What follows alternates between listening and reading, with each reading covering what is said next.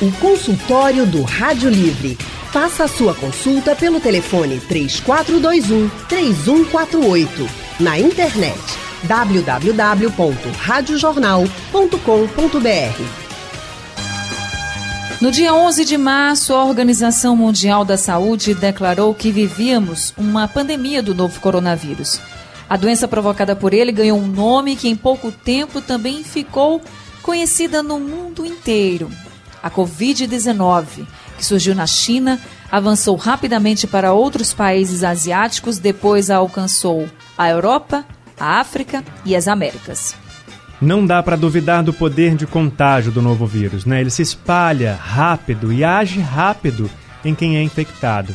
A consequência, hospitais ficam lotados, até os que foram preparados às pressas só para atender os pacientes da Covid-19 ficaram assim. O reflexo devastador da doença também foi visto nos cemitérios, cenas que se repetiram em vários países. Mas será que teria sido possível evitar que chegássemos nesse ponto? Daria para evitar uma pandemia? O doutor em biologia, professor do Departamento de Zoologia da UFPE, Henrico Bernardi, vai ajudar a gente a responder essas e outras dúvidas no consultório do Rádio Livre de hoje. Boa tarde, doutor Henrico. Seja bem-vindo ao consultório. Boa tarde, Anne. Boa tarde, Leandro. Muito obrigado por mais um convite e ter a chance de falar com seus ouvintes. Obrigado também por mais uma vez estar aqui junto com a gente no consultório. Também com a gente está o doutor em Ciências Biológicas, Marx Lima. Boa tarde para você, Marx. Boa tarde, Leandro. Boa tarde, Anne. Boa tarde, ouvinte. Boa tarde, professor Henrico. Boa tarde, Marx. Boa tarde. Obrigada também, viu, Max, por estar com a gente nesse consultório. E se você quer participar, tem dúvidas, tem uma opinião que quer compartilhar com a gente sobre esse assunto, então pode participar pelo nosso painel interativo no site da Rádio Jornal, pelo nosso WhatsApp 99147 8520 ou você pode ligar para cá e falar diretamente com os especialistas. Deixa eu começar então com o doutor Henrico. Doutor Henrico, Teria sido possível evitar essa pandemia, no seu entendimento? Olha, essa é uma pergunta difícil de responder, porque é, olhando agora, nesse momento, a gente já percebe a, a dimensão que ela tomou, né? Mas talvez fosse possível aprender com os países que foram afetados antes pela epidemia, né? É, nesse sentido, o Brasil tinha uma posição que a, ele estava cerca de um mês é, atrasado em relação à, chegada da epidemia, talvez um pouco mais em relação ao, aos outros países, né? Então, se não era possível evitar completamente, a gente podia ter aprendido com o que os outros países já estavam fazendo e ter tomado decisões nesse sentido, né? Por exemplo, agora está ficando claro para a gente que os países que entraram antes em isolamento social já estão saindo antes, né? Isso é um aprendizado que poderia ter sido útil para a gente. E outra coisa que é importante a gente perceber é que as respostas que foram dadas no Brasil foram muito heterogêneas. Você teve é, estados e cidades que responderam de maneira rápida e correta e nós tivemos também cidades, estados e o governo federal que respondeu de uma maneira mais lenta, errática e confusa que piorou. Então a gente não teve uma resposta uniforme. Essa era uma coisa também que seria importante. Todo mundo falando a mesma língua, todo mundo tendo as mesmas diretrizes em relação a como enfrentar isso. Hoje, se a gente pudesse aprender com os erros que a gente cometeu, Talvez esse fosse, tivesse sido o maior erro que teve no Brasil. Nós tivemos mensagens em sinais contrários. Enquanto um grupo de pessoas é, a, a, de tomadores de decisão apontava no sentido do isolamento, apontado no sentido da, da necessidade da gente nos, é, de nós nos prepararmos, nós tivemos vozes que apontavam que não, que era uma gripezinha, que nada ia acontecer, que era alarde, que era extremismo, que era alarmismo. Essas mensagens contrárias foram um enorme erro de gestão nessa pandemia. Então, talvez não fosse possível ter evitado completamente, mas era perfeitamente possível minimizar ou reduzir os impactos dessa epidemia. Professor, o senhor acredita que a gente deveria ter entrado em isolamento social antes do primeiro caso no Brasil ou já ou quando houve o primeiro caso confirmado? Não, eu acho que não tinha como a gente entrar em isolamento social antes de ter o registro. O que a gente deveria ter feito era ter, primeiro, um comando unificado de tomada de decisões. Nós, nós vimos o gasto enorme de energia que foi entre você ter o governo federal falando uma coisa completamente errada e os governadores os prefeitos falando: olha, não é por aí, o caminho é outro, o caminho tem que ser esse. Isso aí é um erro grotesco. Nós tivemos muitos problemas em relação a isso. E a gente pode perceber que, mesmo dentro entre os governadores, não havia consenso. Pernambuco vem se esforçando muito no sentido correto. Pernambuco, tanto a, nível de governo quanto o nível de, de, prefeitura, tem feito esforços muito importantes no sentido de tentar minimizar e tentar contornar os problemas.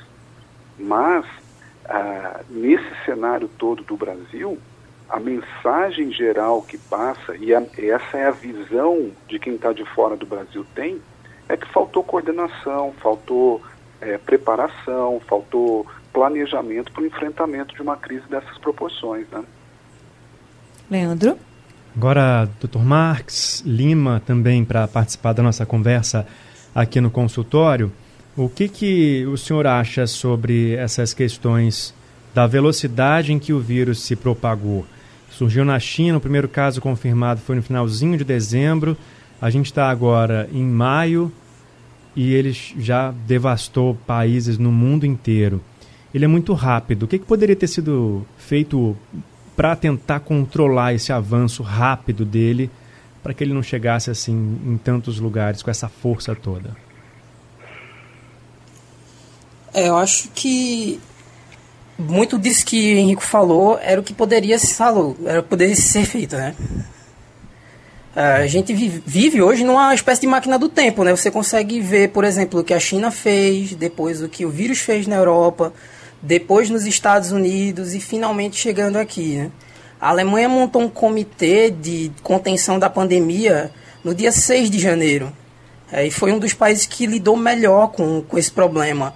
É, a gente tem exemplo de países não tão ricos ou países pobres mesmo, como o Vietnã ou a própria Costa Rica aqui na, na América Latina, uh, que estão lidando super bem com a, com a pandemia. Então, a questão do que poderia ser feito era olhar para o que já vinha de longe, porque a gente teve esse, aspas, privilégio de poder ver o que é que o vírus pode fazer antes, antes que ele chegasse aqui e fizesse estrago, né?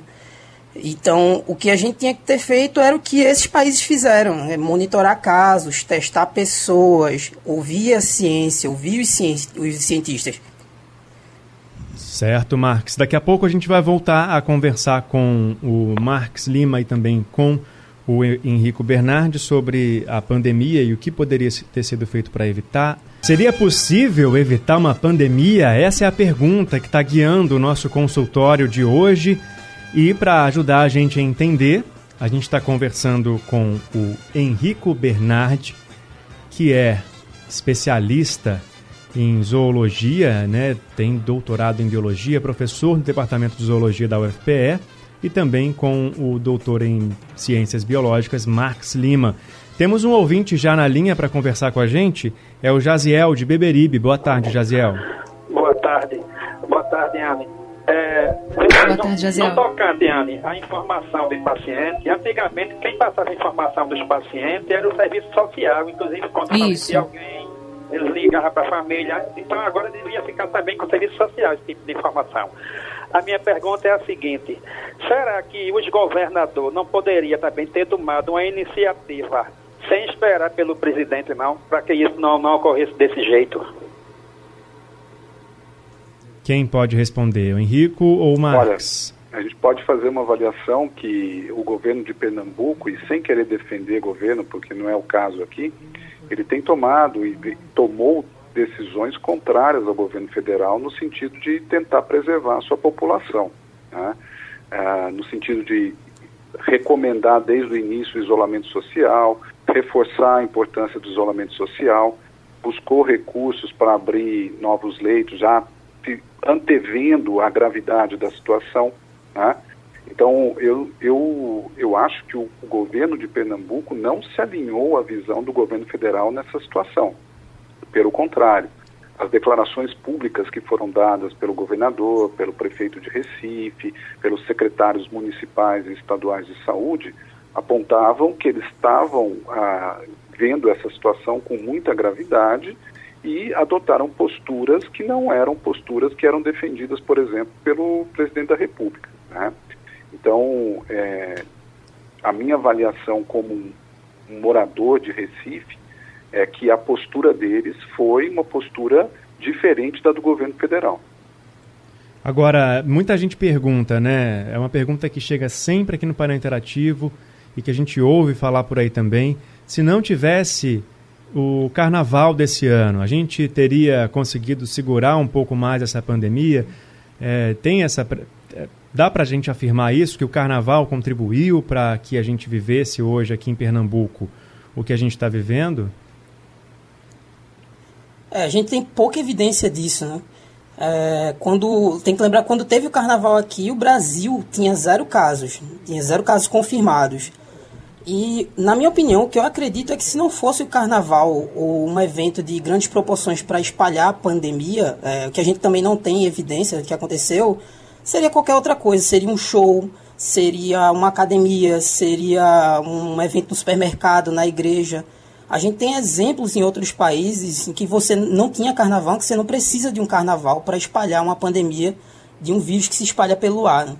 Tem que lembrar, Complicado. por exemplo, na Coreia do Sul, 80% dos casos foram mapeados para uma região só, né? onde provavelmente por conta de um culto religioso com milhares de pessoas, uma pessoa infectada espalhou para todo mundo e a gente tem que lembrar que o vírus se espalha exponencialmente, né? E isso deu no que deu lá na Coreia do Sul e completando o, que o Marcos está falando, se a gente fosse culpar carnaval, somente aquelas cidades que, teriam, que tiveram carnaval deveriam ter, ter experimentado os efeitos. E isso não é verdade.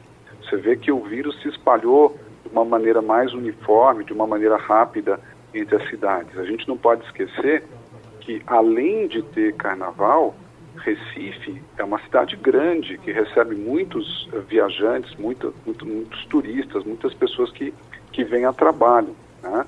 Então, culpar o carnaval agora por uma epidemia, não há sustentação para você afirmar isso. Ainda tem uma questão que é aquela que toda a comunidade científica fala, que o comportamento de hoje reflete 14 dias à frente. Então, se a gente tivesse o vírus em circulação no carnaval haveria essa, essa condição também 14 dias depois de mais casos, de um boom no número de casos? Ô Leandro, acho que é importante a gente pontuar nesse momento é o seguinte, carnaval já passou.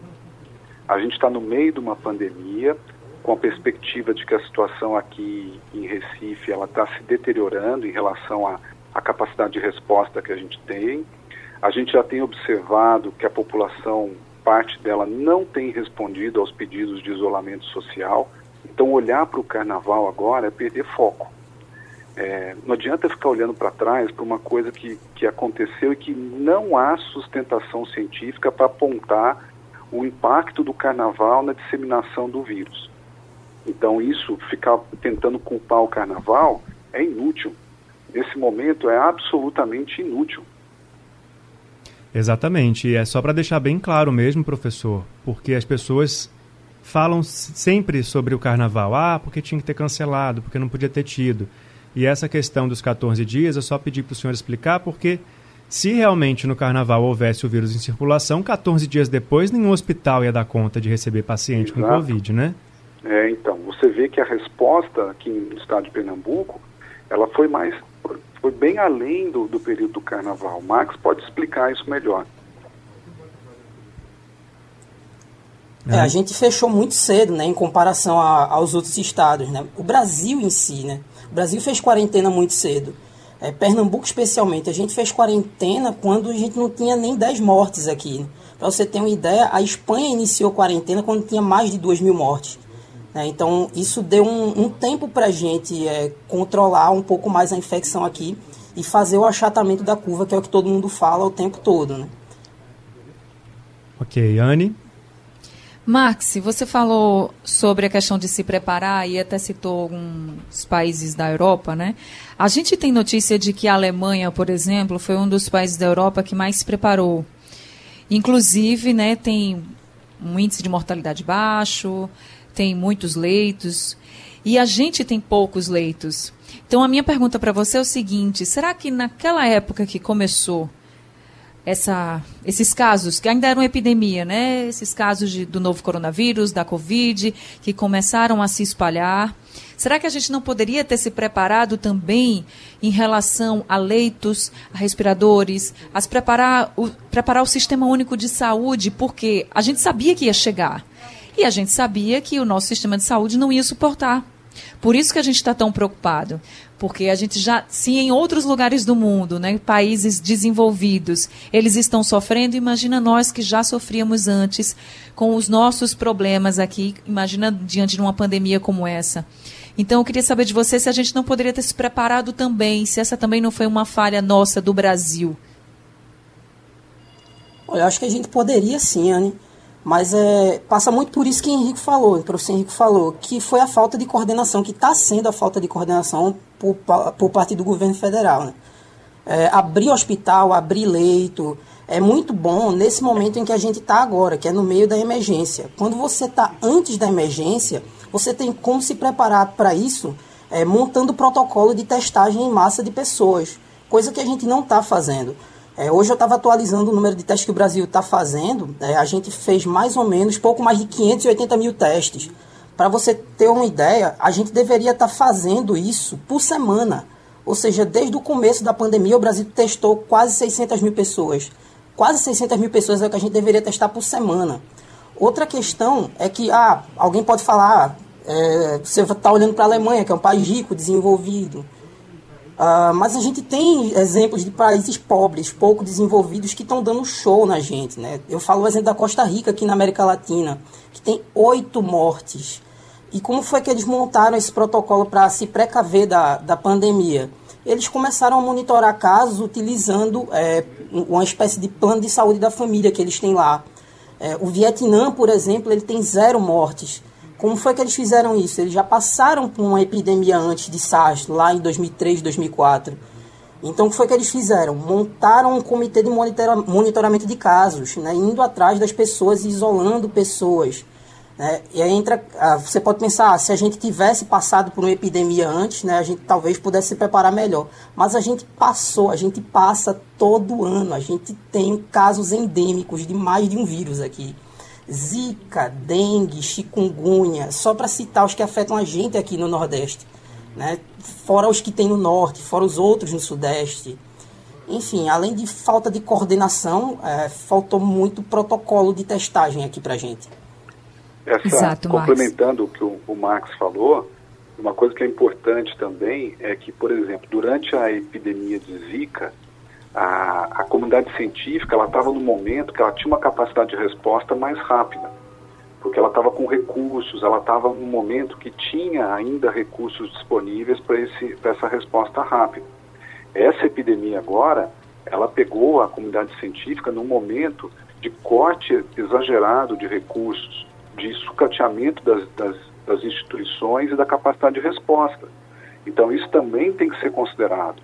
E isso também tem que ser colocado na conta da falta de uma governança do governo federal.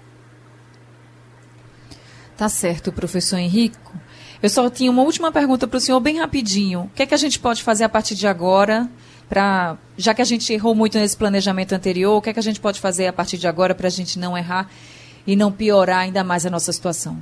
De primeiro e de imediato, isolamento social. Acredite nas pessoas que estão dizendo que isolamento social funciona. De médio e longo prazo, pensar bem quando a gente for votar. Tá certo. Bem, nosso tempo está chegando ao fim, gente. Infelizmente, a gente poderia conversar aqui a tarde inteira sobre tantos exemplos que a gente tem no mundo e quanto a gente ainda pode melhorar aqui no Brasil. mas infelizmente não dá mais. Professor Henrico, muito obrigada por mais uma vez nos atender e por mais uma vez trazer essas reflexões para todos nós aqui no Rádio Livre e para todos os ouvintes, viu? Muito obrigada, uma boa tarde para o senhor. Boa tarde, muito obrigado. Obrigado, doutor Henrico. Marx, muito obrigada obrigado, também Anny, por mais obrigado, um consultório. Leandro. Obrigado, Marx, também. Nosso consultório então vai chegando ao fim. A gente não conseguiu responder todas as perguntas que foram enviadas aqui pelo painel interativo. Pedimos a, com, a compreensão de vocês, mas a gente volta a falar sobre o assunto futuramente. A produção do Rádio Livre é de Gabriela Bento e Yuri Neri, trabalhos técnicos de José Roberto Camutanga e Big Alves, editora executiva Diana Moura e a direção de jornalismo é de Mônica Carvalho. Sugestão ou comentário sobre o programa que você acaba de ouvir, envie para o e-mail ouvinte@radiojornal.com.br ou para o endereço Rua do Lima 250, Santo Amaro, Recife, Pernambuco.